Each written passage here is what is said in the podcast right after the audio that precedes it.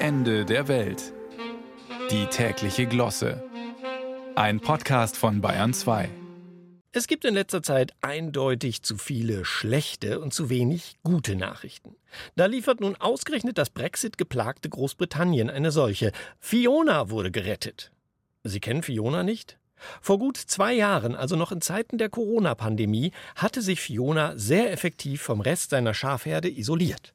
Eine Kajakfahrerin wurde damals durch lautes Blöken auf Fiona aufmerksam. Es hatte sich am Eingang einer schottischen Bucht mit dem geradezu lorioesken Namen Cromarty Firth am Fuße einer Steilküste derart verstiegen, dass es dort nicht mehr wegkam.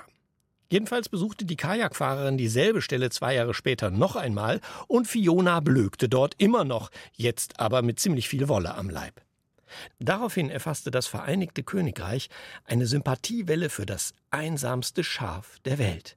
Eine Petition zur Rettung von Fiona wurde von 55.000 Menschen unterzeichnet. Ein Team von erfahrenen Rettungsschäfern fand sich zusammen und auch die BBC schaltete sich ein.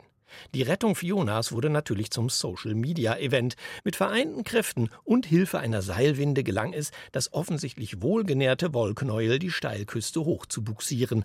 Danach wurden die Retter interviewt, die in zauberhaft schottischem Dialekt den erstaunlichen Gesundheitszustand von Fiona lobten. Währenddessen sah man im Hintergrund die nun geschorene Fiona etwas verstört in die Kamera blicken, als sei ihr das ganze Gewese um ihre Rettung und ihre Rolle als ungefragter TikTok-Star eher unangenehm, zumindest aber völlig gleichgültig. Nun, spätestens seit Sean das Schaf weiß man um das unergründliche Eigenleben der Wolle spendenden Vierbeiner, die trotz etwas dümmlich wirkenden Blicks oft sehr viel schlauer sind als ihr Bauer. Im Gegensatz zu ihm kennen sie keinen Drang zu Ruhm, ernähren sich vegetarisch, brauchen auch in schottischem Dauernieselregen keine Kunstfasern und sind ziemlich unberührt von schlechten Nachrichten. Doch was geht nun wirklich in Fiona vor? Vielleicht hat es ja die Einsamkeit am Fuß des Cromarty Firth genossen. Vielleicht hat es ja der Kajakfahrerin damals nicht etwa Hilferufe, sondern Freudengesänge zugeblökt. Vielleicht haben die gutmeinenden Schäfer es unter Einsatz ihres Lebens aus dem Paradies gehieft. Wir wissen es nicht. Und somit wissen wir auch nicht, ob die Nachricht von Fiona wirklich eine gute ist. Vielleicht ist Fiona jetzt das traurigste Schaf der Welt, muss es sich doch fortan wieder mit seinen Artgenossen herumärgern und sehnt sich mit traurigem Blick aufs Meer nach der meditativen Ruhe am Cromarty Firth. So ein Mist.